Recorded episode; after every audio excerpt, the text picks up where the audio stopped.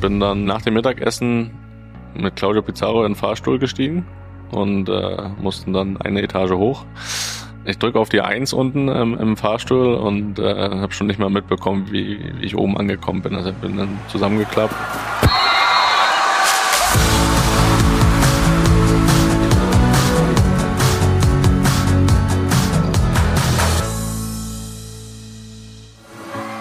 Mehr als ein Spiel. Der Podcast der DFB-Stiftungen Egidius Braun und Sepp Herberger.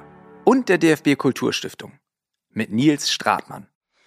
Und damit herzlich willkommen zu einer neuen Folge Mehr als ein Spiel. Eine Folge, äh, in der ich mich gerade persönlich rein örtlich sehr wohl fühle. Wir sitzen mitten in der alten Försterei in einer Loge hier oben und wir müssen ganz genau gucken, wo wir unsere Social Media Kamera hinrichten, denn äh, im Hintergrund findet gerade eine taktische Einheit von Union Berlin statt und das müssen wir natürlich äh, zumindest auf den Social Media Kanälen ganz geheim halten. Aber um den Hintergrund geht's gar nicht, sondern vor allen Dingen um den Gast, der hier heute vor mir sitzt. Äh, Felix Groß, hallo. Hallo, ja, ich fühle mich auch sehr wohl hier, muss ich sagen.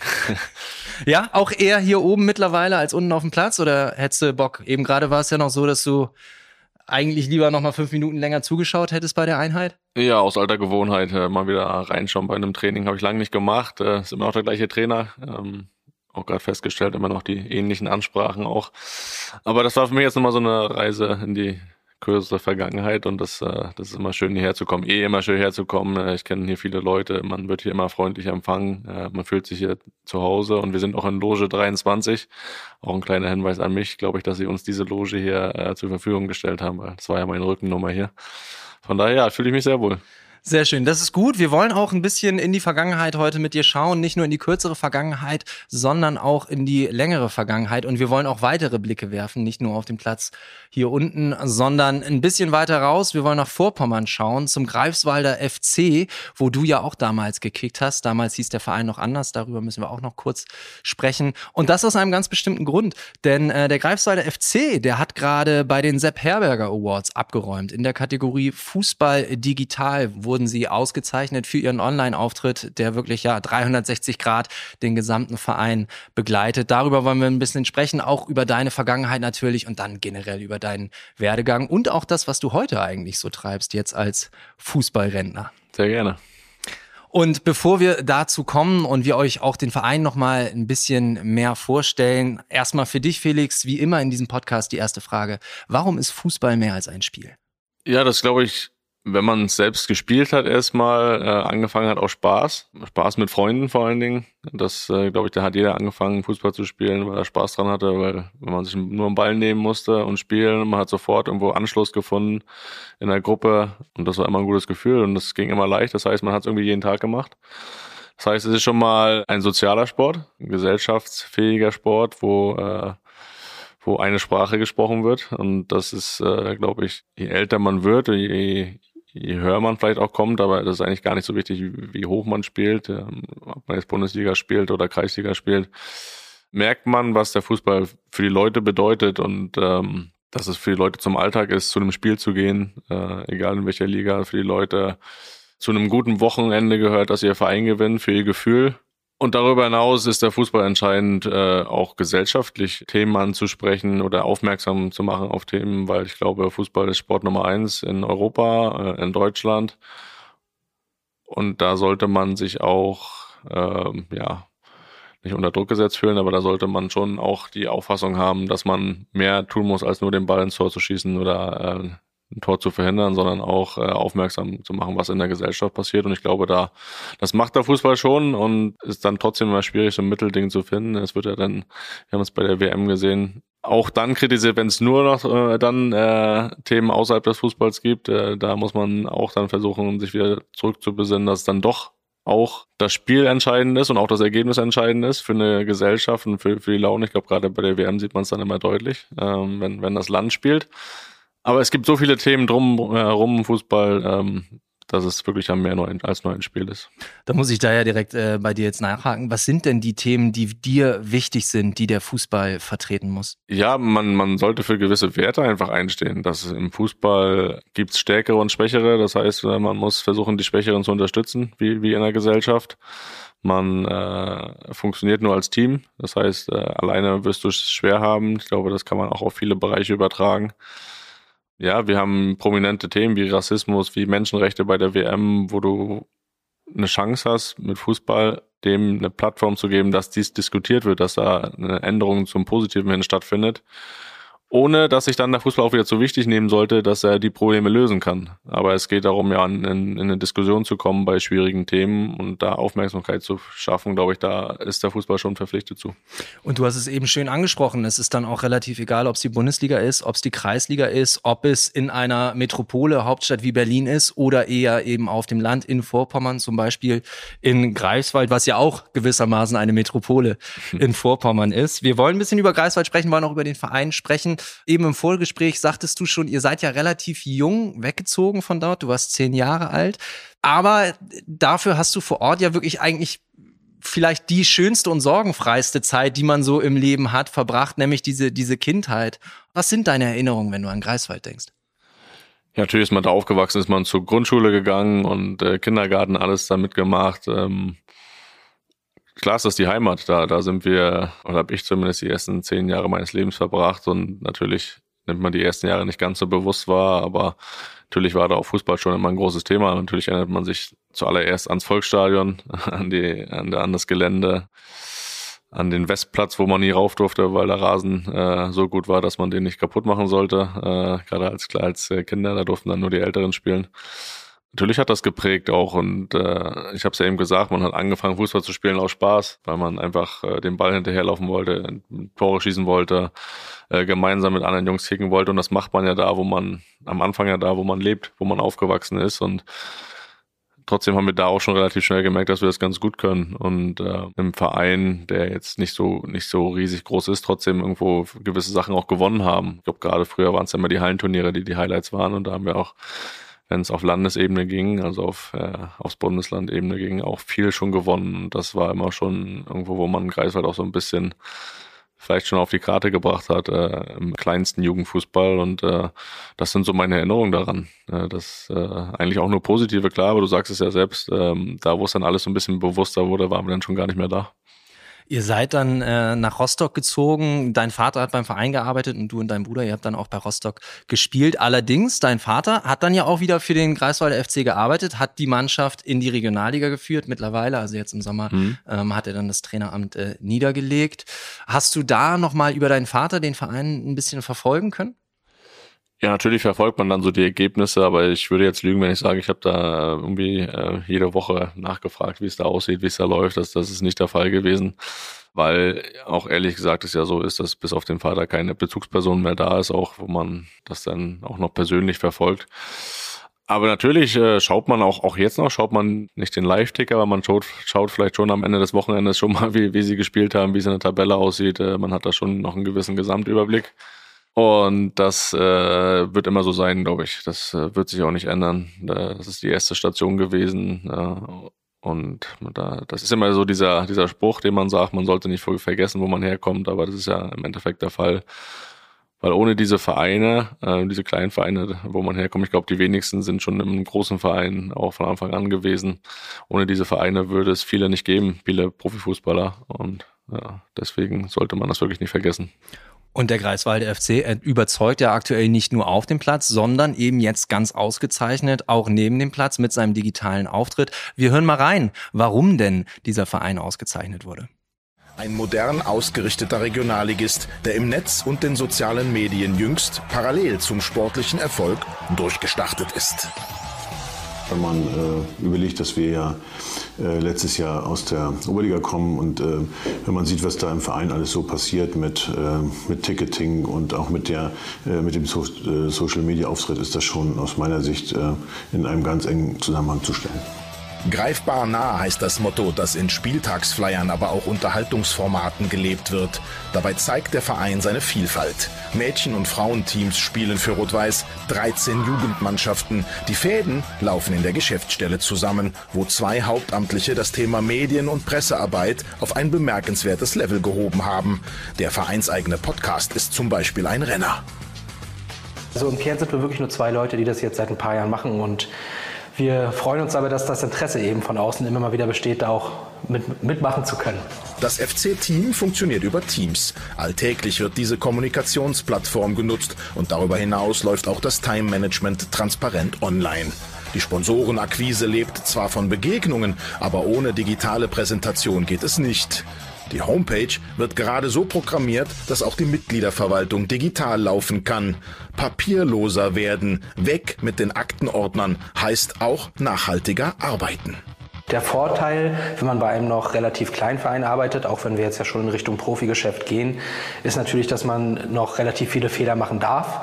Es wird nicht erwartet, dass man alles, wie vielleicht bei größeren Bundesligisten, in einem Korsett schon parat hat.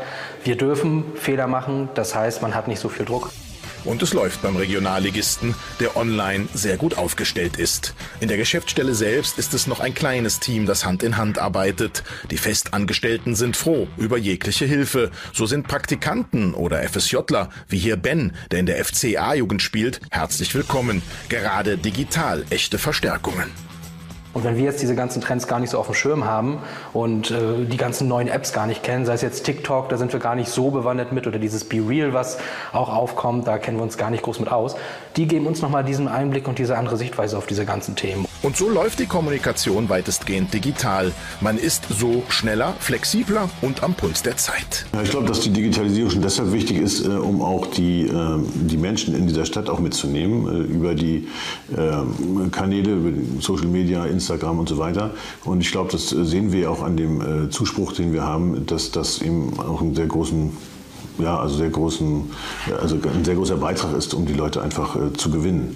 Ja, und es ist schon äh, sehr toll, wenn man sieht, äh, wie wir uns da in dieser Frage auch entwickelt haben. Eine Entwicklung, die noch nicht zu Ende ist. Der Greifswalder FC hat Zukunft, weil sie gelebt wird. Wir haben jetzt gerade gesehen, dass der Verein sich auch für die Zukunft aufstellt. Man hat auch das Gefühl, okay, sie wollen in den Profifußball, mindestens in die dritte Liga. Da liegt also noch Großes vor denen. Vor dir lag dann auch Großes. Ihr seid dann nach Rostock gewechselt, quasi die ganze Familie, dein Vater als Trainer, du und dein Bruder. War es so, dass dein Vater dann auch weiterhin dein Trainer war? Ich müsste ein bisschen zurückdenken. Das ist man wird ja auch älter und deswegen verschwimmt das manchmal so ein bisschen, aber ich glaube, dass im ersten Jahr war er nicht mein Trainer.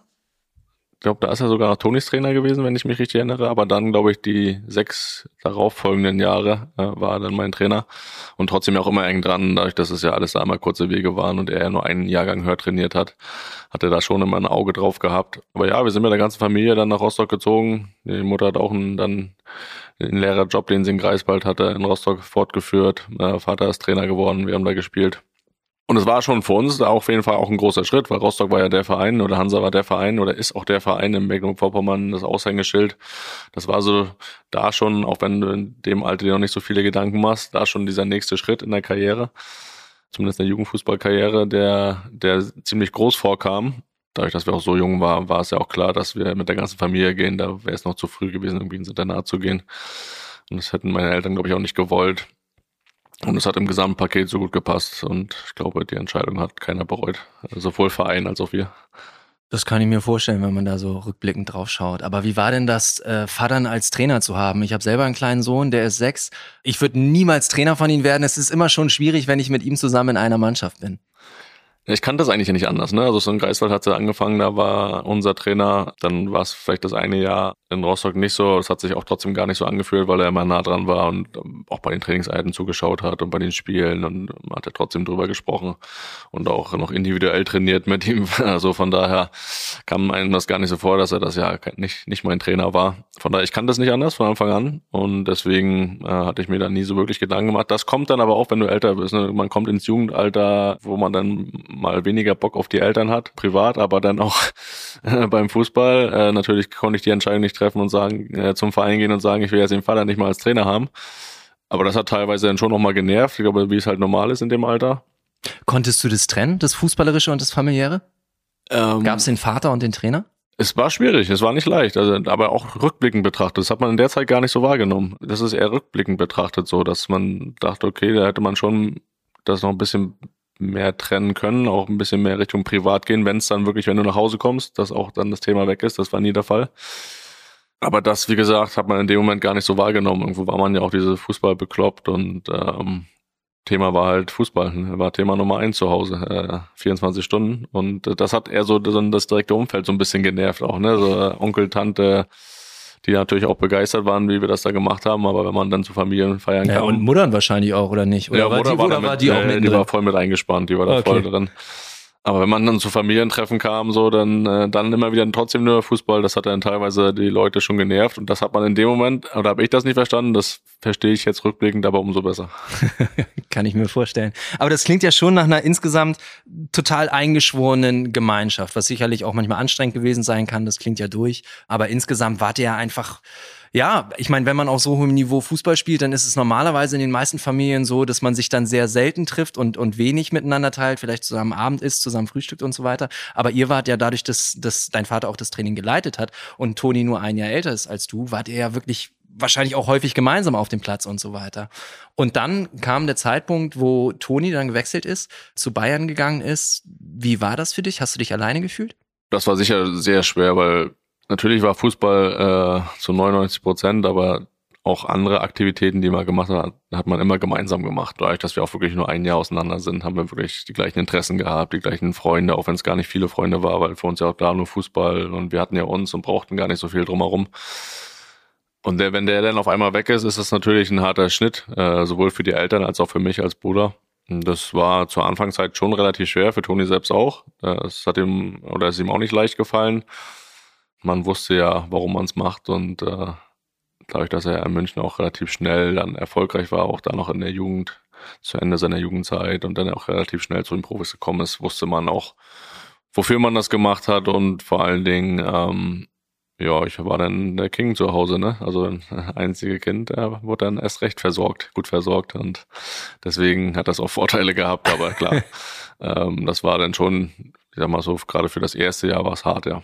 Das kann ich mir vorstellen. Gleichzeitig gab es zumindest Gerüchte 2008, dass auch du da Toni wieder folgen solltest und nach München gehen solltest. Du verziehst so ein bisschen das Gesi äh, Ja. Gesicht, die Gerüchte. Ja oder nein? Also war das tatsächlich so? Gab es die Anfrage oder? Und wenn ja, warum hast du es nicht gemacht?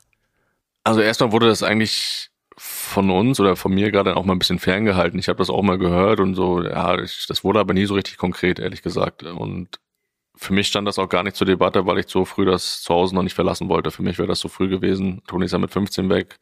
Das war für mich äh, zu früh, da wollte ich nicht zu Hause weg. Das habe ich auch immer so kommuniziert und ich war auch immer noch mehr Hansa-Fan als Toni so ein bisschen und äh, hatte schon auch den Wunsch und den Gedanken in meinem Kopf, für Hansa so Profi zu werden und da in die erste Mannschaft zu kommen. Und das hat natürlich dann auch relativ früh geklappt, habe ja mit 17 meine ersten Profispiele da gemacht. Den Wunsch konnte ich mir da erfüllen. Als ich dann mit 19 nach Bremen gegangen bin, hat sich das in dem Moment oder zu dem Alter auch richtig angefühlt, dann, dann das Zuhause zu verlassen.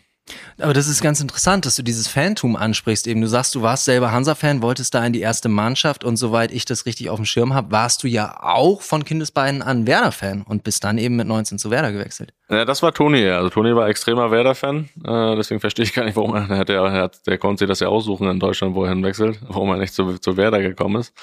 Nee, ich war jetzt nicht so der riesen Werder-Fan, äh, bin ich dann auch irgendwie erst so richtig geworden, als ich dann selbst da war. Tatsächlich? Ja, ja, also der Verein bedeutet mir heute auch immer noch unglaublich viel. Ich meine, ich bin da zumindest zum Teil erwachsen geworden, habe da meine ersten Schritte von zu Hause weg gemacht, habe dann auch meine ersten Bundesligaspiele gemacht, Champions League-Spiele gemacht, habe so Anfang der 20er die Zeit, wo du dich entwickelst und wo du dann auch froh bist, von zu Hause weg zu sein, also auch Sachen neben dem Platz äh, stattfinden und das war eine besondere Zeit in Bremen und das, das wird auch der Ort sein, wo, wo ich, oder da habe ich meine Frau kennengelernt, wo wir dann auch irgendwann zurückgehen werden. Und deswegen ist Bremen für mich, hat es eine Riesenbedeutung, fühle mich da zu Hause auch, genauso wie jetzt auch in Berlin. Ähm, da, da schlagen dann nicht nur sportlich, auch, auch äh, privat und äh, was auf Heimat gefühlt bezogen äh, ist, mit Bremen und Berlin zwei Herzen in meiner Brust. Aber ähm, deswegen, ja, bin ich jetzt, bin ich jetzt Bremen-Fan und Toni nicht mehr so. Ja, bevor wir auf das Sportliche kommen und da vielleicht auch nochmal auf Werder und auch auf die Zeit bei Hansa eingehen, äh, muss ich natürlich auf das eingehen, was du angesprochen hast. Neben dem Platz äh, eher modernes oder eher Stubu? La Viva. Oh Gott. Oh Gott. Okay. Ich war, ich war vor ein paar Wochen war ich noch in Bremen, war auf dem Geburtstag und da bin ich äh, da lang vorbeigelaufen, da kamen schon alte Erinnerungen hoch. Das war äh, immer La Viva eigentlich. Äh, modernes gar nicht. Stubo war ja eigentlich direkt nebenan, aber da war ich eigentlich auch nie drin. Äh, nee, La Viva war immer gesetzt, eigentlich. Aber dann gucken wir vielleicht lieber doch erstmal auf das Sportliche, weil du sprichst es so positiv an. Ähm, du bist da Fan geworden, immer mehr von Werder. Fangen wir vielleicht erstmal äh, früh an. Warum hast du dich damals für Werder entschieden? Ja, es war schon so, dass es auch noch äh, andere Angebote gab. Ähm, habe jetzt gar nicht mehr so im Kopf, wer das alles war. Aber das hat vom Gesamtpaket einfach gepasst. Werder war mir ja trotzdem immer sympathisch auch und äh, von Art und Weise, wie sie Fußball gespielt haben, wie der Verein auch rüberkam und wie man sich dann auch um mich bemüht hat. Und äh, ich hatte in Rostock keine leichte Phase und trotzdem wollten sie mich äh, über eine lange Zeit haben und auch nach der Zeit, wo ich vielleicht nicht so die Leistung äh, gebracht habe in Rostock, äh, waren sie immer noch überzeugt davon. Das hat mir natürlich auch dann imponiert und deswegen war die Entscheidung relativ früh und relativ schnell auch immer klar, dahin zu gehen. Und es war vielleicht auch der Schritt noch nicht zu weit von zu Hause weg. Äh, natürlich sind so drei Autostunden nach Rostock, aber ist ja nochmal was anderes als München. Und deswegen hat das alles vom Gesamtpaket super gepasst. Äh, ich habe dann immer mit Spaß behauptet, weil sich äh, vor der Saison, wo ich gewechselt bin, am letzten Spieltag noch für die direkte Champions League qualifiziert, haben gesagt, okay, dann, dann gehe ich nach Bremen, obwohl ich ja jetzt nicht da als Stammspieler oder ich war ja froh, dass ich überhaupt dann äh, ich durfte ja dann ein Champions League-Spiel machen, aber ich war ja jetzt nicht als Stammspieler eingeplant oder es ging auch erstmal so, dass ich mich über die zweite Mannschaft empfehlen sollte. Äh, ich habe dann auch Spaß immer gesagt, ja, ich gehe nur hin, wenn sie sich für die Champions League qualifizieren. Haben sie dann auch geschafft und dann bin ich auch hingegangen, aber es war natürlich nicht der Grund. Das war dann auch irgendwann ein Startelfdebüt gegen Tottenham, ne? Da wollen wir später nochmal drüber sprechen, aber erstmal würde ich auch gerne über diesen schwierigen Anfangsweg äh, sprechen. Du hast es schon gesagt, du hast in Rostock keine leichte Zeit gehabt, du hast dein Debüt mit 17 gehabt, bist dann allerdings immer wieder gependelt zwischen erster und zweiter Mannschaft. Ähnlich war es auch in Bremen zwischen erster und zweiter Mannschaft. Ich hatte auch das Gefühl, du bist immer wieder zwischen Positionen gependelt. Man hatte noch nicht so richtig die Position oder du hattest noch nicht so richtig die Position auf dem Platz für dich gefunden. Gleichzeitig warst du ja ein, ein, ein total vielversprechendes Talent. Du hattest die Fritz-Walter-Medaille in Bronze, du hast die ganzen U-Nationalmannschaften durchlaufen. Du hattest natürlich auch immer irgendwo im Hintergrund diesen großen Bruder, der, der, der alles abräumt, der, der ein riesiges Talent ist. Also ich kann mir nicht vorstellen, dass das jetzt für dich eine total easy und einfache Zeit gewesen ist. Ja, da muss man schon unterscheiden. Die jungen Zeiten in Rostock war schon, äh, schon nicht, was heißt einfach leicht, aber da hat man schon äh, schon großen Spaß gehabt, äh, viele Erfolge auch gefeiert im Jugendbereich und das, das war eine, eine super schöne Zeit, auch wie gesagt, selbst Fan gewesen oder ja, Fan gewesen zu sein von dem Verein, da zu spielen, für den Verein zu spielen. Das war schon eine schöne Zeit in der Jugend. Wenn du dann aber hochkommst, dann, ja, dann landest du auch erstmal auf dem Boden der Tatsachen, weil dann merkst du, okay, es ist alles auch nicht Gold, was glänzt. Ne? Das war jetzt kein, kein einfacher Verein auch von der Führung her. Ich habe, glaube ich, in meinem ersten Jahr oder in den anderthalb Jahren vier verschiedene Trainer gehabt. Das ist jetzt, glaube ich, für den 17-Jährigen auch keine, keine einfache Situation. Es war immer Abstiegskampf. Es war kein schöner Fußball, der gespielt wurde. Und so stolz ich war, da für, für diesen Verein dann auch meine ersten Profispiele zu machen und diese Schritte zu gehen, war es halt rein sportlich gesehen nicht einfach, da auch seine Leistung zu bringen von den Umständen her. Ich glaube, für den 17-Jährigen war das nicht optimal. Deswegen war das jetzt auch nicht die erfolgreichste Zeit, die ich hatte und trotzdem werde ich sie nicht vergessen und die ist unglaublich wichtig für meine Entwicklung gewesen äh, und auch für meinen für meinen Stolz, weil ich wie gesagt diesen Wunsch als Kind hatte, für diesen Verein Profispiele zu machen und das mit 17 sich schon zu erfüllen, war eine riesen riesen Geschichte und da denke ich immer gerne dran zurück, äh, auch an die Leute, mit denen man da zu tun hatte. Das wird man nicht vergessen, hat man immer gute Erinnerungen dran und bin da sehr dankbar für. Aber wenn man es im Nachhinein betrachtet von den ganzen Umständen, war es sicher nicht so leicht oder auch schwer, da diese Leistung zu bringen, äh, die man vielleicht schon erwartet hatte von den 17-Jährigen. In Bremen war es dann ähnlich. Du bist eben gekommen, sie haben sich sehr um dich bemüht, wie du beschrieben hast, bist aber auch da erstmal gependelt zwischen erster und zweiter Mannschaft. Es war ein relativ langer Weg äh, zum Stammspieler, auch immer wieder durch Verletzungen zurückgeworfen. Wie war das für dich? Für mich war das eigentlich ein normaler, normaler Weg, normale Entwicklung, die da. Es war auch von vornherein so abgesprochen, dass ich jetzt auch da meine Spielpraxis in der zweiten Mannschaft hole, dass ich immer in der ersten Mannschaft trainiere. Das war auch der Fall und dass ich für ein, wenn ich sehe, was da für Spieler waren, Thorsten Frings, Mertesacker, Ösel nur eine kurze Zeit, Clemens Fritz, äh, Claudio Pizarro, äh, Marco Marin, Markus Rosenberg, Hugo Almeida, das waren alles Spieler, da hast du im Training mehr gelernt, als wenn du in der zweiten Mannschaft gespielt hast. Also das, das sollte man nicht unterschätzen. Und trotzdem hatte ich dann diese Spielpraxis in der zweiten Mannschaft. Das ist ja das, was du dann auf den Statistiken siehst. Der hat dann nur zweite Mannschaft gespielt eine Zeit lang. Und trotzdem habe ich für mein Gefühl mehr Spiele in der ersten Mannschaft gemacht, gerade im ersten Jahr, als ich erwartet habe. So, und das ist vielleicht in der öffentlichen Warnung nicht immer so der Fall, aber das war großartig. Also, dass ich da mit diesen Jungs zusammenspielen durfte, da erzähle ich heute noch gerne von und bin ich immer noch sehr stolz drauf. Ja, deswegen, also es war für mich eine normale Entwicklung. Natürlich, der Verletzung äh, musste immer irgendwo nicht einplanen, aber musst immer mit rechnen. Das, das kann immer passieren. Ich glaube auch gerade, wenn dann. Das sagst du so, musst du mit rechnen, aber damit rechnest du ja nicht. Nee, aber das ist ja, wenn dann, wenn du dann doch wieder die ganzen Umstände siehst, und das habe ich äh, im Portlauf meiner Karriere auch gemerkt, dass das schon eine Auswirkung auf den Körper hat. Du gehst jetzt erstmal von zu Hause weg, du nimmst unterbewusst sehr viel wahr. Das ist nicht bewusst, du bist, du freust dich, du hast, du machst neue Erfahrungen, aber trotzdem prasselt viel auf dich ein. Auch für einen 90-Jährigen ist immer noch sehr jung. Heutzutage wird ja dann immer schon gesagt, er spielt ja schon zwei Jahre, jetzt muss er ja langsam mal hier äh, Weltklasse sein. Ne? Das ist 19, das ist fast nicht möglich. Das sind die wenigsten Ausnahmen, die das schaffen. Und da spielen so viele Themen eine Rolle auch außerhalb des Platzes, die zum einen auf die Leistung auswirken, aber auch auf den Körper. Und da kommen dann auch Verletzungen zustande. Und von daher rückwirkend einfach eine ganz normale Entwicklung, die da stattgefunden hat und äh, dass das dann vielleicht mal zwei, drei Jahre dauert, äh, bis man da irgendwo Fuß fasst, äh, gerade in so einer Mannschaft auch mit, mit großer Qualität, mit einem Verein, der Bundesliga spielt, der Ansprüche hat, ist für mich eine normale Entwicklung. Und äh, da muss man auch sagen, dass, dass dem Verein da ja auch äh, ja, Respekt gebührt, da auch diese Geduld zu haben. Das hat auch nicht jeder Verein und deswegen blicke ich auf diese Werderzeit auf, mit unfassbaren Stolz und mit äh, nur positiven Gefühlen zurück. Auf einen positiven Aspekt möchte ich eingehen, auf einen negativen auch gleich. Jetzt erstmal der positive Startelfdebüt in der Champions League gegen Tottenham. 3-0 Klatsche gekriegt, trotzdem okay? Ja, total. Ist ja auch, auch wieder eine besondere Geschichte eigentlich, weil ich habe ja mein Startelfdebüt oder mein Champions League Debüt vor meinem Bundesliga-Debüt gegeben. Ich habe erst Champions League gespielt und dann erst Bundesliga. Es war alles zwar alles innerhalb einer Woche, aber ähm, ja, ganz ehrlich, das Ergebnis war mir so scheißegal. Ich habe Champions League gespielt. Also das war eh so, dass das, dass die Hoffnung nicht mehr groß waren, da noch weiterzukommen in der Vorrunde und wir auch so viele Verletzte hatten, was ja auch begünstigt hatte, dass ich dann das spielen durfte. Da war mir das Ergebnis wirklich so egal. Also das kann man ja im Nachhinein sagen. Also ich habe Champions League gespielt. Also was wollt ihr von mir? So, das ist äh, ja, wenn mich jemand fragt nach meinen größten Spielen in meiner Karriere oder nach meinen größten Erfolgen, dann ist dieses immer in den Top 3. Also das werde ich nie vergessen. Da vorhin noch in dieser alten White Hart Lane in Tottenham. Ich auf der rechten Seite, mein Gegenüber, direkt der Gegenüber Gareth Bale, der schon relativ schnell war, noch in, in einer anderen Form als, als zuletzt. Äh, das war ja, da war schon anstrengend, aber äh, ja, das, das werde ich, das werde ich in 50 Jahren noch erzählen, wenn ich da noch da bin. Kurz darauf dann äh, das Bundesliga-Startelfdebüt gegen St. Pauli. 3-0 gewonnen. Drei Tore Hugo Almeida. Drei Tore Hugo Almeida. Und das für dich als Rostocker. St. Pauli und Rostock sind ja jetzt nicht so befreundet. Auch nochmal ein bisschen schöner? Ja, jetzt wo du sagst schon, aber in dem Moment auch, du machst dein erstes Bundesligaspiel, das ist egal gegen wen und da hast du jetzt nicht diese zweitrangigen Themen im Kopf. So, das war eine sehr krasse Woche. Also ich habe, glaube ich, wenn wir nochmal zurückgehen vor dem Tottenham-Spiel an dem Sonntag oder Samstag, ich weiß nicht, an welchem Tag das war, mit der zweiten Mannschaft in Sandhausen gespielt, da eine 5-0 Klatsche gekriegt.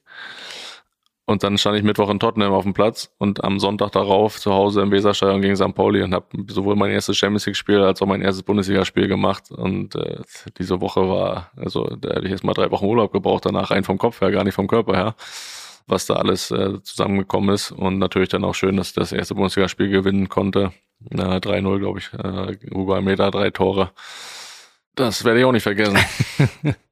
eine negative Sache, die du wahrscheinlich nicht vergessen wirst. Du hast es angesprochen. Es gibt immer wieder Verletzungen, die plant man nicht unbedingt ein, aber die passieren. Und du hast es unterbewusst angesprochen, dass da einfach ja auch im Kopf was passiert und das den Körper dann auch äh, versteifen kann und es schwer machen kann. Eine Verletzung, mit der man wirklich nicht rechnen könnte, hattest du im Vorfeld von einem Spiel äh, gegen Bayern München, da hattest du Unwohlsein, mhm. musstest ins Krankenhaus und dann wurde eine Verletzung an der Milz beziehungsweise kurz davor an der Arterie festgestellt, äh, die dich fast das Leben gekostet hätte. Oder zumindest nicht das Leben, aber, aber die sportliche Karriere.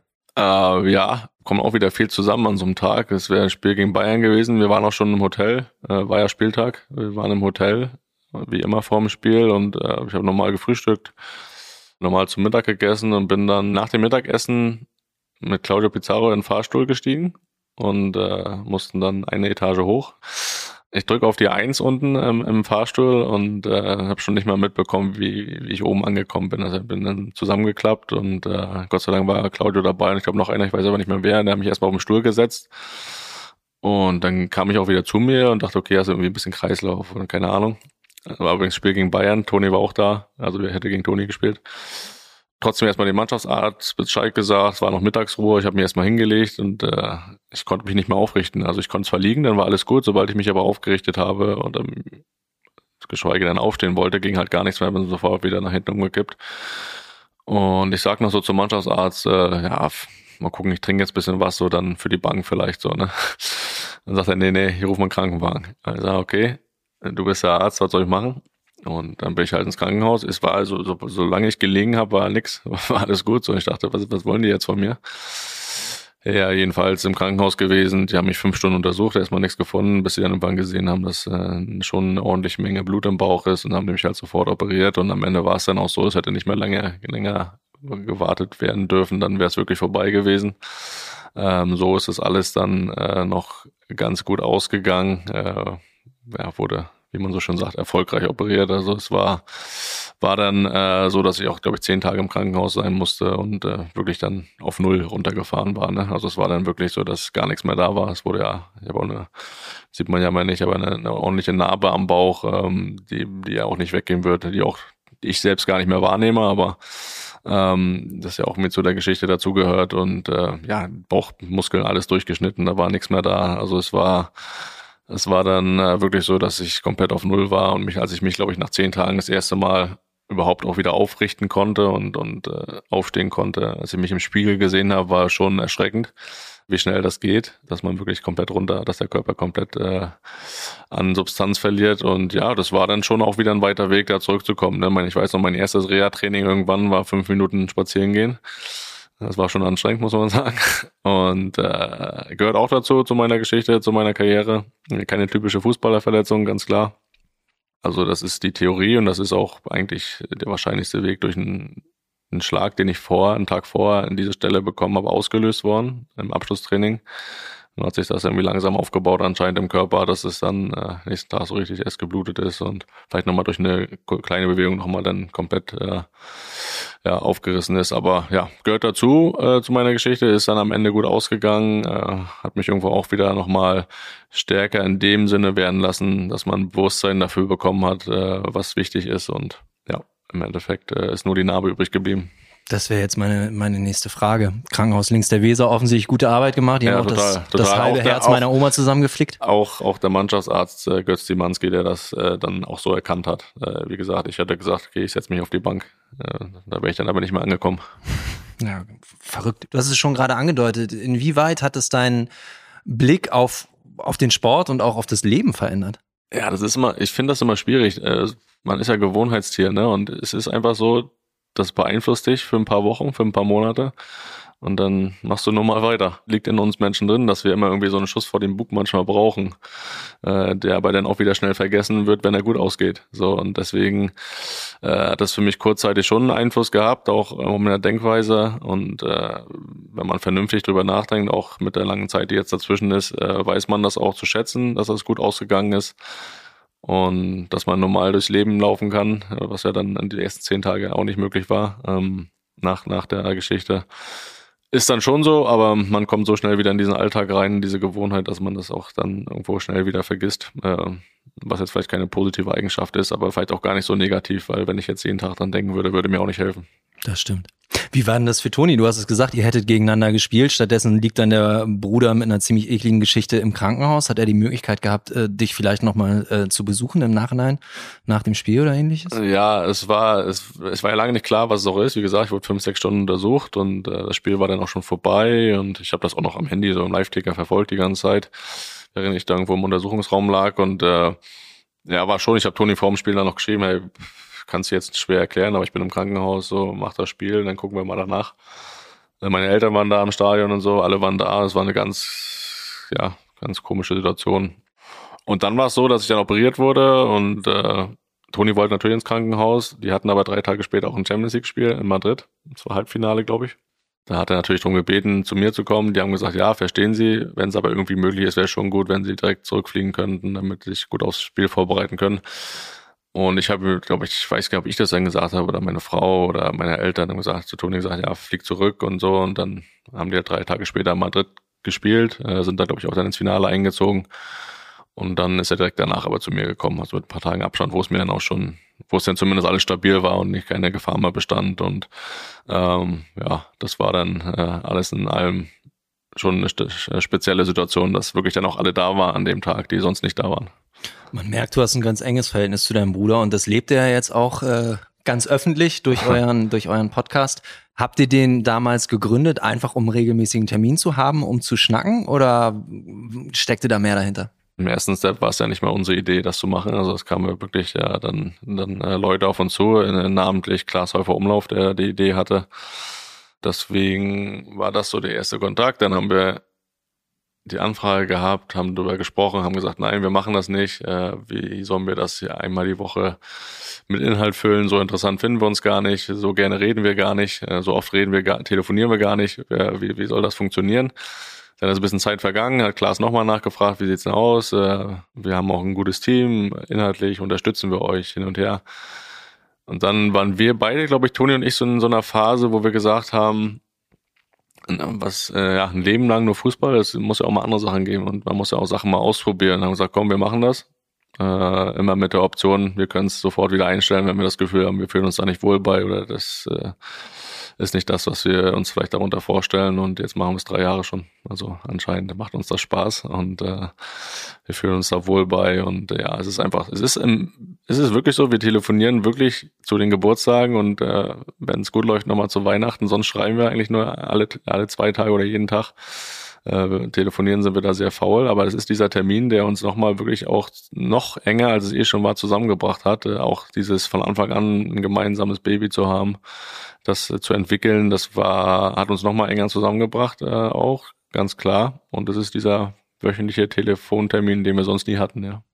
Und der Podcast läuft auch äh, nicht nur für euch erfolgreich, sondern auch für die Leute, die zuhören. Trotzdem hat es noch nicht gelangt äh, für einen Award Fußball Digital. Der ging jetzt an den Greifswalder FC, wie wir erfahren haben. Und diese ganze digitale Welt hat sich ja auch in der Zeit entwickelt, in der du dann immer mehr zum Stammspieler gereift bist und dann ja auch bei Union warst.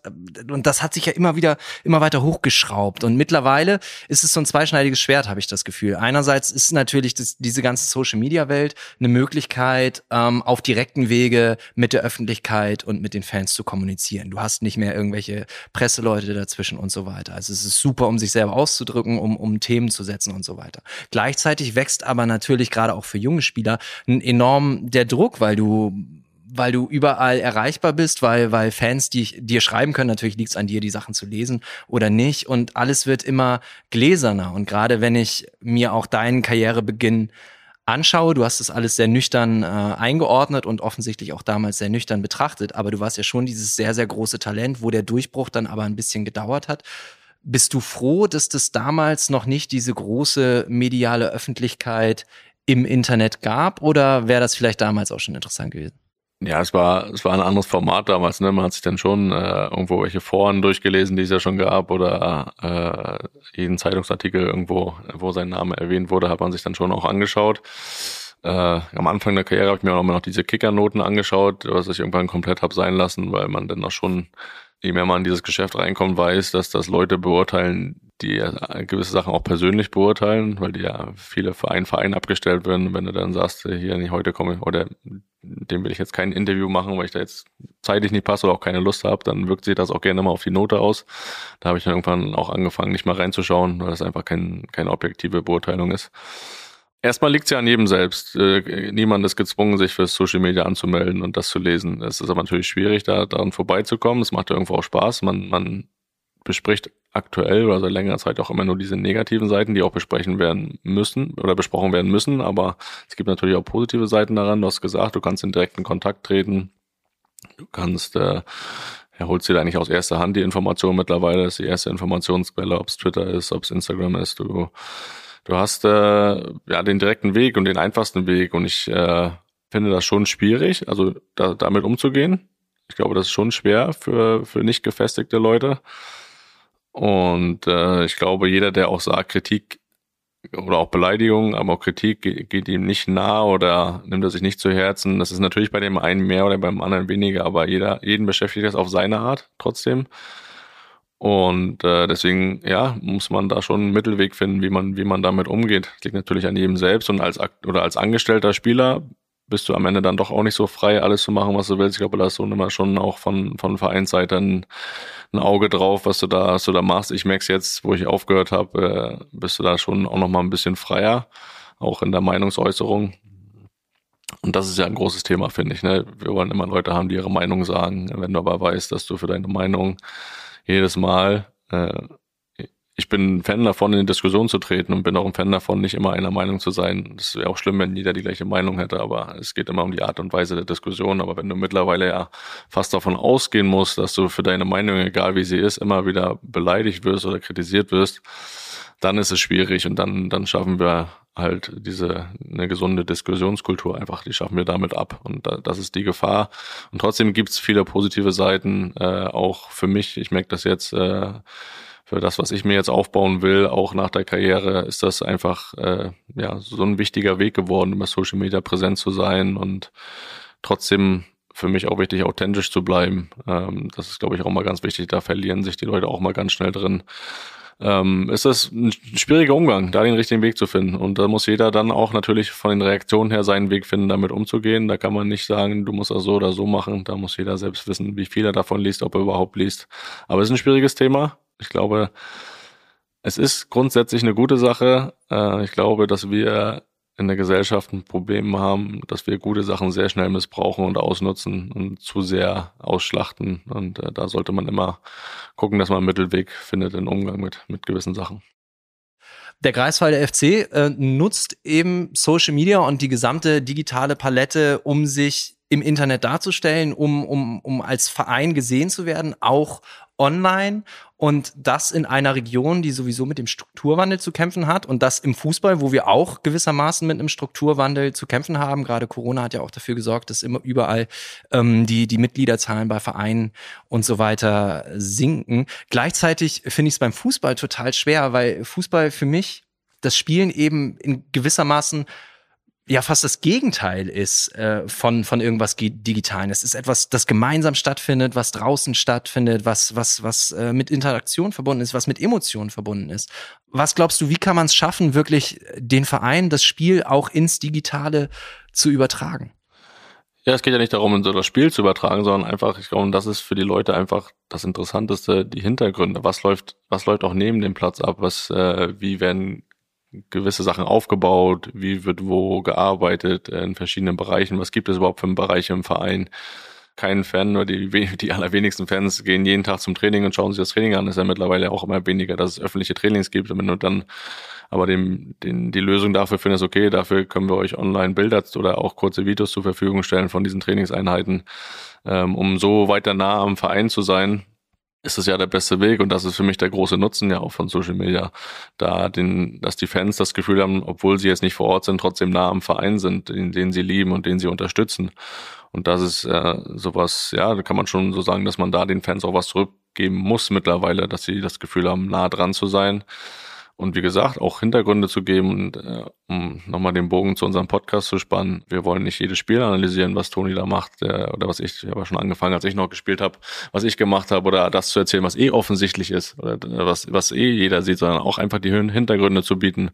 Was äh, passiert in der Kabine, ohne jetzt Geheimnisse auszuplaudern oder was, was passiert drumherum, wie wie läuft so ein Spieltag ab, äh, wie bereitest du dich vor, wie, wie ernährst du dich, was passieren für Späße untereinander, so diese Hintergründe. Und das ist für die Leute interessant. Das wollen die wissen. Spiel können sich alle anschauen. Äh, aber was drumherum passiert, äh, kriegen die wenigsten mit. Und da, da musst du eine gewisse Offenheit als Verein haben, das auch äh, darzustellen äh, digital. Der eine Verein schafft es besser als der andere. Deswegen ist das ein großes Mittel, äh, das, das, das man nutzen muss mittlerweile. Ich glaube, das, anders hast du gar keine Chance mehr. Und der Greifswalder FC geht da offensichtlich den richtigen und den sehr erfolgreichen Weg. Wir sind gerade nicht in Greifswald, äh, wir sitzen in der alten Fürsterei in Köpenick. Ähm, viel Natur, viel Wald, viel Seen, so ein bisschen habe ich das Gefühl, äh, das Vorpommern von Berlin hier, ne?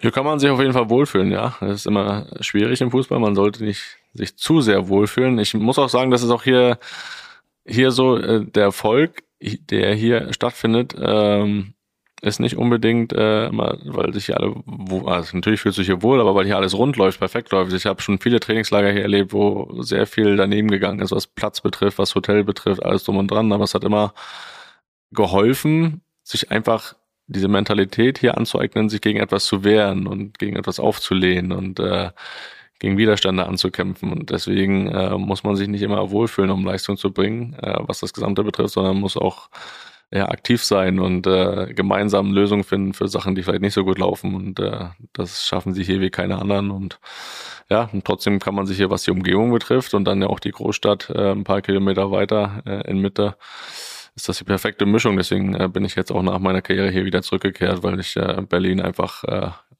mittlerweile lieben gelernt habe und äh, mich hier sehr zu Hause fühle und mich sehr wohl fühle. Und deswegen äh, ist Berlin eine sehr, sehr gute Option, wer die Möglichkeit hat.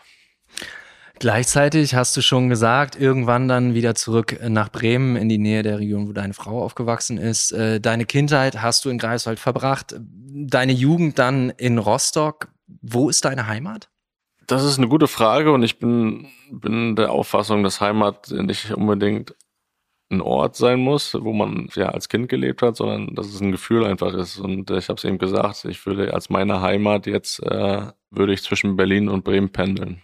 Wie war es denn damals dann für dich der Wechsel von Bremen nach Union? Du warst 25 Jahre alt, hattest dich eigentlich ja mehr oder weniger als Stammspieler bei Bremen immer mehr etabliert. Dann aber der Wechsel zu Union in die zweite Liga, wo du dann natürlich wahnsinnig erfolgreich warst, auch Captain warst, mit der Mannschaft aufgestiegen bist und so weiter. Gleichzeitig deutest du ja schon an, dass du da eine sehr, sehr schöne Zeit gehabt hast. Ja, am Ende war es ja so, dass ich nicht mehr Stammspieler war in Bremen. Es war auch da wieder gab es Trainerwechsel und äh, ohne, dass es dann mal Gründe, die eine Rolle spielen, am Ende habe ich nicht die Leistung am Ende mehr gebracht, die vielleicht auch nötig war, um Stammspieler zu sein.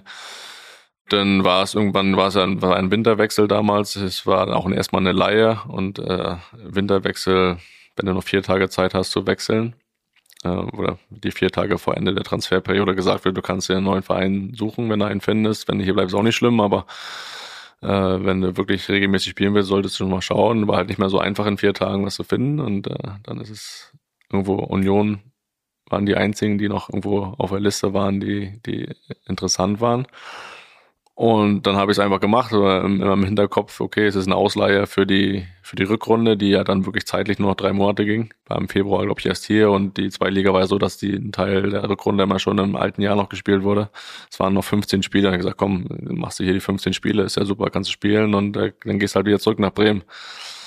Ja, und am Ende bin ich dann vier Jahre hier, viereinhalb Jahre hier gewesen. Das war die beste Zeit, die erfolgreichste Zeit, aber auch die beste und schönste Zeit meiner Karriere. Von daher äh, beste Entscheidung. Warum? Ja, erstmal mit Aufstieg. Äh, Aufstieg ist mein, das ist der Erfolg, der größte Erfolg meiner Karriere. Mit dem Verein hier, den, den ich äh, lieb gewonnen habe, der, der mir im Herzen ist. Äh, Geschichte zu schreiben war das Größte, was, was ich erreicht habe. Das äh, wird auch immer so bleiben, also rein sportlich. Ähm, das hier mitzuerleben, äh, das kann man schwer beschreiben, aber diese Dankbarkeit auch in den Augen der Leuten zu sehen, hier die Tage danach, äh, dass sie jetzt das erste Mal in ihrer Vereinsgeschichte Bundesliga spielen dürfen. Und da ein Teil davon gewesen zu sein, der das umgesetzt und geschafft hat, das war unglaublich. Ähm, und trotzdem hatten wir davor ein sehr schwieriges Jahr hier, wo wir, wo wir eigentlich zur Hinrunde oder nach der Hinrunde auf Platz vier standen, dann aber doch irgendwie so viele Spiele verloren haben, dass wir dann noch in Abschiedskampf geraten sind und äh, hier eine sehr, sehr, sehr schlechte Stimmung herrschte äh, und sehr sehr schwierig alles war. Und trotzdem, das muss man immer betonen, obwohl die Stimmung schlecht war, haben ja trotzdem alle zusammengehalten. Äh, es wird trotzdem gemeinsam für das Ziel gekämpft. Aus diesem Widerstand wieder äh, erfolgreich zu sein, beziehungsweise da den Klassenhalt zu schaffen und danach die Saison direkt aufzusteigen, ist auch ein Zeichen für Union, dass man dass man sich gegen Widerstände auflegen kann, dass man aus gewissen Sachen lernt, dass man, äh, dass der Zusammenhalt immer entscheidend ist und äh, auch das kann dann irgendwo schön sein, so, ein, so, ein, äh, so eine schwierige Zeit zu überstehen. Und das hat uns auch geholfen aufzusteigen. Da bin ich fest überzeugt von nächstes Jahr und äh, dann auch souverän den Klassenhalt zu schaffen, dass ich das auch noch miterleben durfte, da auch noch zumindest 15 Spiele gemacht habe für, für Union in der Bundesliga. Das heißt, diese nicht nur Union mit in die Bundesliga zu bringen, sondern da auch noch das erste Jahr zu spielen und da die ersten Spiele für diesen Verein in der Liga zu machen. Das ist rein sportlich gesehen unfassbar, aber was noch viel wichtiger ist, sind die Leute hier, die mir ans Herz gewachsen sind. Ähm, das merke ich jetzt auch jedes Mal, wenn ich hierher komme an die alte Försterei, wie herzlich das ist, wie, wie sehr ich mich freue, hierher zu kommen, die Leute zu sehen, aber wie die Leute mir auch hier das Gefühl geben, sich immer wieder freuen, äh, wenn, wenn sie mich sehen. Und äh, auch das äh, sind äh, sowohl die Frage, was ist meine Heimat, als auch das hier, das sind alles so Gefühle, die man hier hat, die, die schwer zu beschreiben sind, die man irgendwo einfach erleben muss, äh, um das äh, selbst nachvollziehen zu können. Und deswegen ist Union für mich äh, ja schönste Zeit meiner Karriere gewesen, äh, wo man sagen muss, Bremen kommt auch äh, ganz, ganz, ganz direkt dahinter. War das vielleicht auch für deine charakterliche Entwicklung als Spieler wichtig, von diesem sehr, sehr, sehr, sehr vielversprechenden, aber dann doch für eine gewisse Zeit ewigen Talent zu einem Verein zu wechseln, der Underdog ist und dann selber ein bisschen Underdog zu sein und so für sich selbst und auch von der öffentlichen Wahrnehmung den Druck rauszunehmen? Ja, für mich persönlich war es, na, Druck rauszunehmen, weiß ich gar nicht, weil du kommst als Bundesligaspieler hierher, zu einem Verein, zu einer Mannschaft, die noch nie Bundesliga gespielt hat. Das heißt, Erwartungen sind halt schon da, dass du da vorangehst und Leistung bringst und äh, die Mannschaft oder auch den Verein dann irgendwo auf ein anderes Level mitbringst oder auch führend darin bist, äh, die, die Mannschaft ein anderes Level zu bringen. Deswegen waren schon noch Erwartungen da, klar, ganz, ganz klar. Aber ich bin halt schon als ein anderer Spieler hierher gegangen, als ich damals von Rostock nach Bremen hergegangen bin. Da war ich noch ein Talent, da habe ich keine Bundesligaspiele gehabt, da war ich in der Mannschaft mit den Namen, die ich vorhin genannt habe, äh, eine ganz kleine Nummer musste mich da hochkämpfen. Hier war ich auf einmal der Bundesligaspieler, ähm, der mit der Einzige war, der überhaupt schon mal Bundesliga gespielt hat in der Mannschaft. Und da hast du ein ganz anderes Standing und natürlich andere Erwartungen, aber du fühlst dich trotzdem irgendwo wichtiger, gebrauchter und äh, das war schon eine neue Erfahrung und dazu kommt die Stadt Berlin ist eine andere. Du entwickelst dich privat, äh, habe ich mich ent extrem entwickelt, auch privat hier in, in, in der Stadt, äh, was auch der Umgang mit Leuten betrifft. Ich bin viel offener geworden und äh, das hat mir so viel gegeben, privat als auch beruflich, sportlich hier nach Berlin zu kommen. Ähm, das war der wichtigste Schritt in meinem Leben bis jetzt, ja. Und du hast eben ganz entscheidend den Beginn dieser Erfolgsgeschichte von Union Berlin äh, mitgeschrieben, der im Grunde bis heute nicht aufgehört hat. Gerade letztes Jahr haben sie sich schon für Europa qualifiziert, haben auch erfolgreich gespielt, leider mittlerweile ausgeschieden, aber aktuell stehen sie auch in der Bundesliga auf einem Champions League Platz und es sieht gut aus, dass sie den auch möglicherweise halten bis zum Ende der Saison. Du hast aber Union bisher vor allen Dingen als ein Verein beschrieben, so ein bisschen David gegen Goliath, gegen Widerstände durchsetzen, äh, sich zeigen, Underdog sein und so weiter, liegt vielleicht in den großen Erfolgen. Das hat man ja auch gewissermaßen in Bremen erlebt. In den großen Erfolgen und den Ansprüchen, die dadurch entstehen, auch eine Gefahr? Normal ja. Äh, viele Vereine kommen damit nicht klar, aber ich habe hier das Gefühl, dass, dass sie hier sehr gut damit klarkommen und trotzdem sich auch immer weiter in der Rolle des Underdogs ja auch sehen. Ähm, die wissen genau, wo sie herkommen und wissen auch genau, dass sie immer wieder an ihre Grenzen gehen müssen, überhaupt auch da zu bleiben.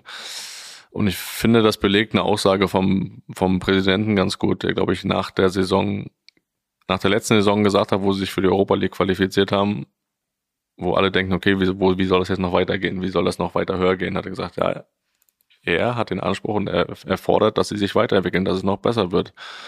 Und dann denkst du, okay, wie sollen, sollen jetzt Meister werden oder wie? Sagt er, nein, es geht darum, jetzt die Grundlagen zu legen, um dauerhaft Bundesligist zu sein. Und das ist ja eine sehr, sehr seriöse und sehr nüchterne Einschätzung, wenn man jetzt äh, die ganzen, dann natürlich sind Fans auch dazu da zu träumen, sagen, jetzt haben wir Europa League gespielt, jetzt wollen wir Champions League spielen, jetzt wollen wir Meister werden, so, aber das wirklich real einzuschätzen und zu sagen, die Weiterentwicklung heißt jetzt nicht Erster zu werden, sondern die Weiterentwicklung heißt, wir wollen dauerhaft Bundesligist sein. Und dafür müssen wir jetzt, wo wir die Möglichkeiten dazu haben, weil wir jetzt so erfolgreich sind, durch die Einnahmen der internationalen Spieler, durch Transfereinnahmen jetzt den Grundstein zu legen, sowohl ja auch in die Mannschaft zu investieren, als auch ins Drumherum, sich weiter zu entwickeln als gesamter Verein, da die Grundlagen zu legen, dass Union, und das hätte dir vor drei Jahren, hätten sie alle vorgezeigt, aber dass Union die nächsten 20 Jahre, sage ich mal jetzt, äh, Bundesliga spielt. Und das ist der nächste Schritt der Entwicklung. Dafür oder dafür zu stehen, zu sagen, vor der Saison, wir gehören nicht zu den Kandidaten, die um den Klassenhalt spielen müssen, sondern wir gehören zu den Kandidaten, die um einstelligen Tabellenplatz spielen. Und das ist sehr realistisch. Und das ist die Weiterentwicklung. Und das finde ich eine sehr gute Aussage einfach von ihm, den Leuten dafür auch ein Bewusstsein zu geben, was Weiterentwicklung heißt. Das muss man nicht an Tabellenplätzen festmachen. Aber das äh, geht darum, einen ganzen Verein zu entwickeln. Das Stadion soll ausgebaut werden. Es wird alles noch mehr professionalisiert. Wir wir sind ja hier, man kann sich ja umschauen, das sieht bei Vereinen, die sportlich deutlich äh, schlechter sind und deutlich äh, unter ihren Möglichkeiten sind, da ist alles perfekt drumherum. Aber das Sportliche passt nicht so. Und das ist, äh, Natürlich kommst du irgendwann nicht gegen an, dich auch äh, in gewissen Bereichen weiter, weiterzuentwickeln, ähm, was vielleicht nicht immer so gern gesehen ist, äh, weil man ja dieser Verein ist, der immer gegen Widerstände ankämpft und der das vielleicht auch mal braucht nicht, dass nicht alles perfekt ist. Aber das ist eine sehr realistische Einschätzung, wie gesagt, und eine sehr, sehr gute Einschätzung, wie ich finde. Und da, da merkt man halt, wie im Verein gearbeitet wird und das ist auch ein, ein Grundstein für den Erfolg.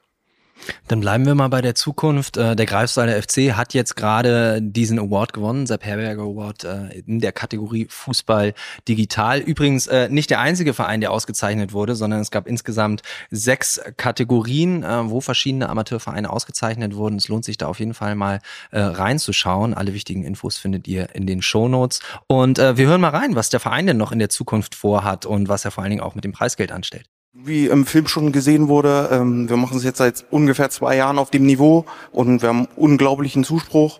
Ähm, Ob es jetzt bei den Fans ist, bei den Sponsoren, intern im Verein, jeder fühlt sich gut wahrgenommen. Ähm, wir wollen alle mitnehmen nach dem Motto gemeinsam groß werden. Ähm, und ja, den Weg wollen wir weitergehen und hoffen, dass er erfolgreich wird. Unterstützt natürlich auch von dem Preis. Gibt es schon wieder so kleine ähm, ja, Dinge, die jetzt auch umgesetzt werden können? Natürlich auch die Unterstützung auch der Sepp Herberger Stiftung in diesem Fall. Also definitiv werden wir uns wahrscheinlich einig werden, dass ein Teil in die Digitalisierung fließt, aber wir werden dann uns im Verein zusammensetzen und gucken, was, was Sinn macht und nicht unnötig jetzt in, in irgendeinen Wahn verfallen, sage ich mal. Und dann wollen wir natürlich auch wissen, was bei dir jetzt in Zukunft passiert, Felix. Du hast schon angedeutet, dass der digitale Auftritt für dich enorm wichtig ist, um dich in die Richtung zu entwickeln oder um dein Profil in die Richtung zu schärfen, ähm, was du denn dann auch später machen willst nach der Karriere. Du hast aber nicht gesagt, was du eigentlich machen willst.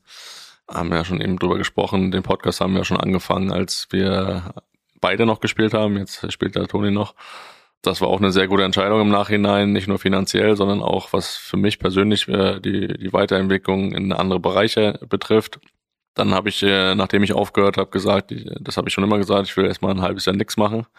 Wenn ich, wenn ich aufhöre, das hat dann drei Monate gut, gut gehalten. dann wurde ich schon langsam ein bisschen unruhig und wollte irgendwo, irgendwo eine Aufgabe haben und habe mich ausprobiert. Also ich habe äh, dann Anfragen gehabt Richtung Fernsehen, da was als Experte zu machen. Ähm, dazu kam das war ja hier auch der Fall, äh, nachdem ich aufgehört habe. Der erste, der mir geschrieben hat, war, war der Presi von Union. Er hat gesagt, er will mich sehr gerne wieder im Verein haben. Ich soll mir Zeit lassen und soll, wir setzen uns irgendwann zusammen und finden was, was dann passt. Das war dann irgendwann der Fall. Dann haben wir gesagt, komm, äh, was, was passt zu dir? Hat er mich gefragt. Habe gesagt, ja, also im Büro sitzen werde ich nicht, kann ich nicht, bin ich nicht. Äh, wenn, dann will ich irgendwo auf dem Platz. Dann habe ich halt Trainer ausprobiert bei der U19 von Union, war ich Co-Trainer. Ähm, es hat mir Spaß gemacht. Das war, ich hatte auch das Gefühl, dass ich das könnte äh, auf die Zukunft gesehen, aber es war für mich einfach das Thema, es wären wieder dieses 24 Stunden am Tag Fußball gewesen. Und das ist ja als Trainer nochmal mehr als als Spieler, den Aufwand, den du da hast. Und äh, das war ja mit ein Grund, warum ich auch aufgehört habe. Ich wollte nicht mehr 24 Stunden am Tag Fußball haben. Und äh, Deswegen habe ich da relativ schnell gemerkt, wenn ich das jetzt lange machen würde, würde mich das auch wieder kaputt machen. Und da habe ich dann relativ schnell auch gesagt, ist nichts für mich, habe die Rückrunde zu Ende gemacht und und habe dann wieder das aufgehört und dann bin ich immer mehr Richtung diese Fernsehgeschichte gegangen, die mir wirklich sehr viel Spaß gemacht hat. Ähm, ich glaube, es ist eine schwierige Aufgabe für Leute, die ihre Karriere beenden, äh, was sie ein Leben lang vorher gemacht haben, da was Neues zu finden, wo sie wieder eine Begeisterung für haben. Das habe ich jetzt aber gefunden. Da bin ich sehr froh drum sowohl im Podcast als auch dann äh, die Geschichte jetzt als Experte im Fernsehen was zu machen. Habe jetzt viele Sachen schon gemacht. Ähm, komme gerade in so in diese nächste Stufe. Am Anfang ist es ja wirklich so, das ist, kann man schon dann so ein bisschen vergleichen, wie, wie als Talent da reinzukommen, also wieder irgendwo sich was Neues was aufzubauen. Aus dieser Phase komme ich so langsam raus. Äh, sind jetzt wirklich auch viele, viele Anfragen da, was mich sehr freut. Und äh, das will ich jetzt weiter intensivieren. Das ist natürlich auch ein Geschäft, wo du nicht weißt, wie es die nächsten zehn Jahre läuft. Das will ich aber auch gar nicht wissen. Ich will gar nicht so weit im Voraus planen. Aber das ist jetzt die Richtung, in die ich gehen will, in die ich auch gehen werde. Und ich habe da schon gemerkt, dass man sind derzeit schon so viele Leute kennengelernt hat, dass sich immer wieder daraus auch was entwickelt hat. Und deswegen will ich gar nicht groß planen, will das so ein bisschen auf mich zukommen lassen, aber so in die Richtung wird's gehen, ja. Hm. Du hast nach deinem Karriereende gesagt, dass äh, diese Zeit im Profifußball Spuren hinterlassen hat, körperlich, darüber haben wir schon gesprochen, aber auch mental. Was ist das für ein Päckchen, was du da mitgenommen hast? Also körperlich äh, muss ich erstmal schon sagen, dass ich froh bin, dass ich da jetzt nicht rausgetragen werden musste. Also dass ich jetzt bis zum bitteren Ende irgendwo gespielt habe, äh, alles auszureizen, um danach nicht mehr geradeaus gehen zu können. Also da bin ich schon sehr froh, dass ich alles machen kann, was ich will. Rein körperlich natürlich merkt man hier und da schon, dass man eine gewisse Zeit Leistungssport äh, getrieben hat. Äh, wenn man sich dann, wenn man das Kind ins Bett bringt, man will, man schleicht sich raus und das knackt alles, ist immer nicht so optimal, wenn das Kind dann wieder aufwacht. Aber gut, äh, gibt auch Schlimmeres. Von daher, ähm, ein paar Spuren sind dann immer schon, aber das ist alles komplett im Rahmen und da bin ich auch froh drum. Ja, mental, äh, es nutzt sich einfach ab. Also ich habe wirklich ja viel auch im Abschießkampf verbracht, viel Zeit. Ähm, und vor allen Dingen habe ich ja, Abschießkampf äh, glaube ich, in Bremen war es dann am Ende fast jedes Jahr, die, die, die vier, fünf Jahre, die letzten vier, fünf Jahre. Ich habe es mit einem Verein im Abschiedskampf verbracht, der mir am Herzen lag. So, da machst du dir noch mal mehr Gedanken und äh, beschäftigt dich und du weißt, was das für, ein, für eine Bedeutung auch für die Mitarbeiter hat. Da geht es um Existenzen und äh, auch für einen persönlich der Druck, das macht schon kaputt. Das macht dich müde. Du weißt auch, was es bedeutet, immer wieder dann nach der Saison aus dem Urlaub zu kommen und wieder diese Vorbereitung zu machen, dich zu quälen und zu machen. Und das hat man immer gerne gemacht, aber irgendwann kommst du an einen Punkt, äh, wo du dir die Frage stellst, dieser Aufwand rein körperlich, aber dann auch, du weißt, was in der Saison auf dich zukommt, mental, willst du das nochmal investieren, weil das musst du investieren, um dann Leistung zu bringen äh, dann ist es auch nicht gerecht, einem Verein gegenüber noch einen Vertrag zu unterschreiben, wenn du nicht mehr bereit bist, das zu investieren. Und äh, da war ich an einem Punkt, wo ich nicht mehr die Power dazu hatte, das zu machen. Äh, und dann auch nicht mehr den Spaß, ehrlich gesagt, daran. Und dann äh, war es für mich klar, diese Entscheidung so zu treffen. Auch wenn viele gesagt haben, mit 30, äh, wie kann man mit 30 schon aufhören? Ich glaube schon, dass man mit 30 in der Lage ist, äh, seine Gefühle gut einzuschätzen und auch eine Entscheidung für sein Leben zu treffen. Von daher äh, bin ich auch heute, jetzt bin ich 32, ist jetzt knapp zwei Jahre her die Entscheidung. Habe es noch zu keinem Tag bereut. Das klingt doch sehr gut. Ja, und du gehst ja deinen Weg und bleibst ja dem Fußball vor allen Dingen auch erhalten. Wir sind langsam am Ende angekommen. Ähm, erstmal vielen, vielen Dank schon mal an dieser Stelle. Ähm, hat riesen Spaß gemacht, tolle Einblicke gekriegt, die äh, ich viele von denen auch so noch nicht äh, auf dem Schirm hatte bei dir. Vielen, vielen Dank dafür. Ähm, zum Abschluss noch mal zwei kurze Fragen. Das, äh, du hast schon angedeutet, Tottenham war unter den äh, Top 3. Das äh, schönste Spiel, was du gemacht hast? Sch schönste? Oder die schönste Erfahrung auf dem Platz? der Schlusspfiff nach dem Relegationsrückspiel äh, gegen Stuttgart, wo wir aufgestiegen sind, der Moment, äh, als der Schlusspfiff kam, wir auf den Platz gelaufen, alle, also alle Leute auf den Platz gelaufen, ganze Stadion. Da kriegst du deine Gefühle nicht mehr zusammen. Also ich, äh, man ist dann irgendwie kreuz und quer gelaufen und dadurch, dass alle Fans wirklich direkt auf dem Platz liefen, hast du gar keinen Mitspieler gefunden.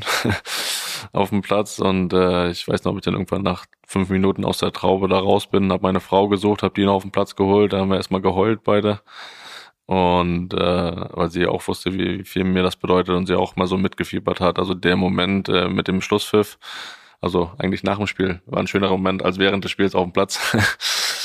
äh, ja, dann natürlich das, das Werder-Spiel, äh, Champions League-Spiel, äh, ganz klar. Und dann auch mit Werder, äh, weiß ich noch, wo wir einmal äh, Heimspiel gegen Frankfurt, 33. Spieltag, wo wirklich ein riesen, riesen Druck war, wo wir auch, glaube ich, in der Zeit davor schon äh, auf dem Abstiegsplatz standen und äh, und das nicht gut aussah, auch von der Art und Weise, wie wir gespielt haben, wie wir da dann noch mit dem Unentschieden ähm, das, äh, den Klassenhalt gesichert haben. Und es war für mich in dem Fall so bedeutend, weil ich wirklich die ganze Saison bis zum 30. Spieltag in der zweiten Mannschaft gespielt habe und es war keine, es war wirklich irgendwo keine, es war das letzte Jahr von Thomas Schaf, es gab keine Hoffnung, dass ich da nochmal einen Einsatz kriege in der ersten Mannschaft.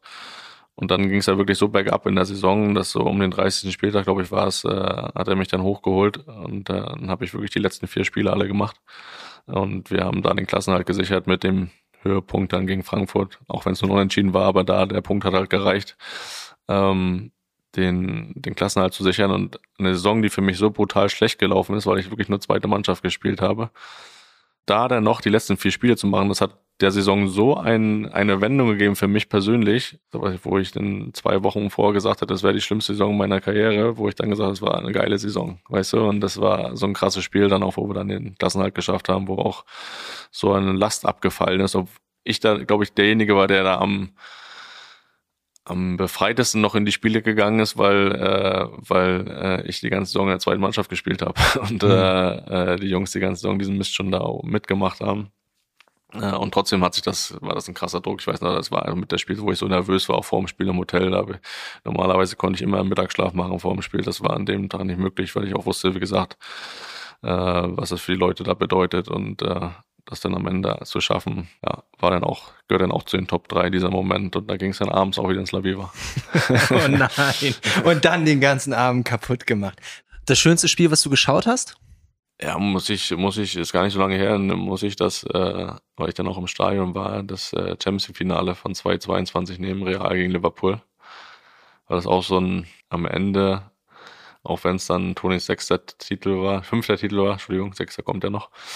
ähm, äh, fünfter Titel war äh, sowas Besonderes, weil ich das erste Mal im Champions League Finale im Stadion war. Sonst war ich immer im Urlaub, war ja immer Urlaubszeit.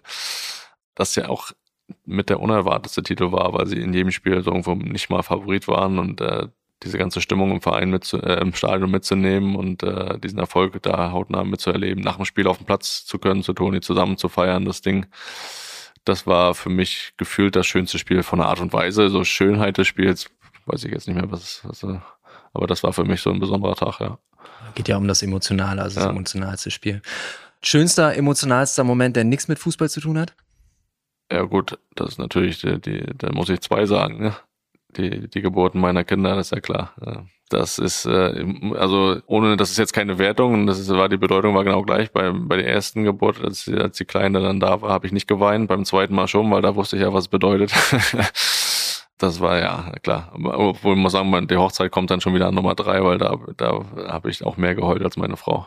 Ja, Kenne ich aus eigener Erfahrung. Sehr schön, aber du wirst nicht der Trainer von deinen Kindern. Du wirst nicht den Weg deines Vaters gehen. Ja, ich will nichts ausschließen, aber ich, ich, ich werde der größte Unterstützer sein, auf jeden Fall. Das kann ich versprechen.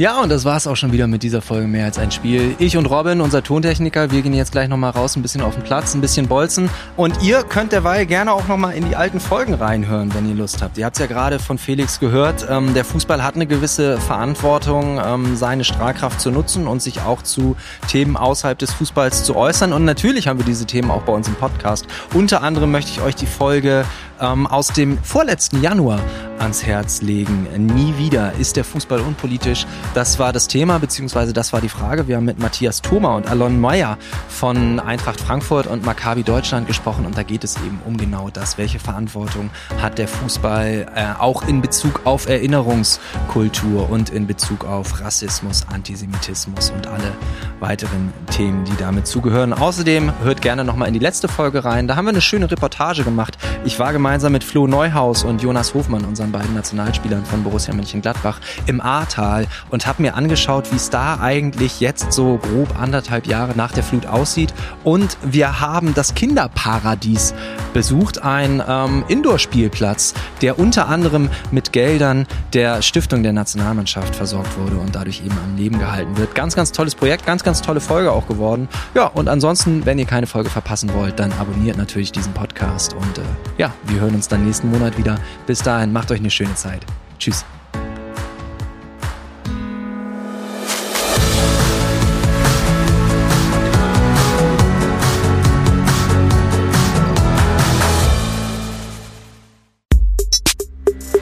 Mehr als ein Spiel, der Podcast der DFB Stiftungen ist eine Produktion von Maniac Studios.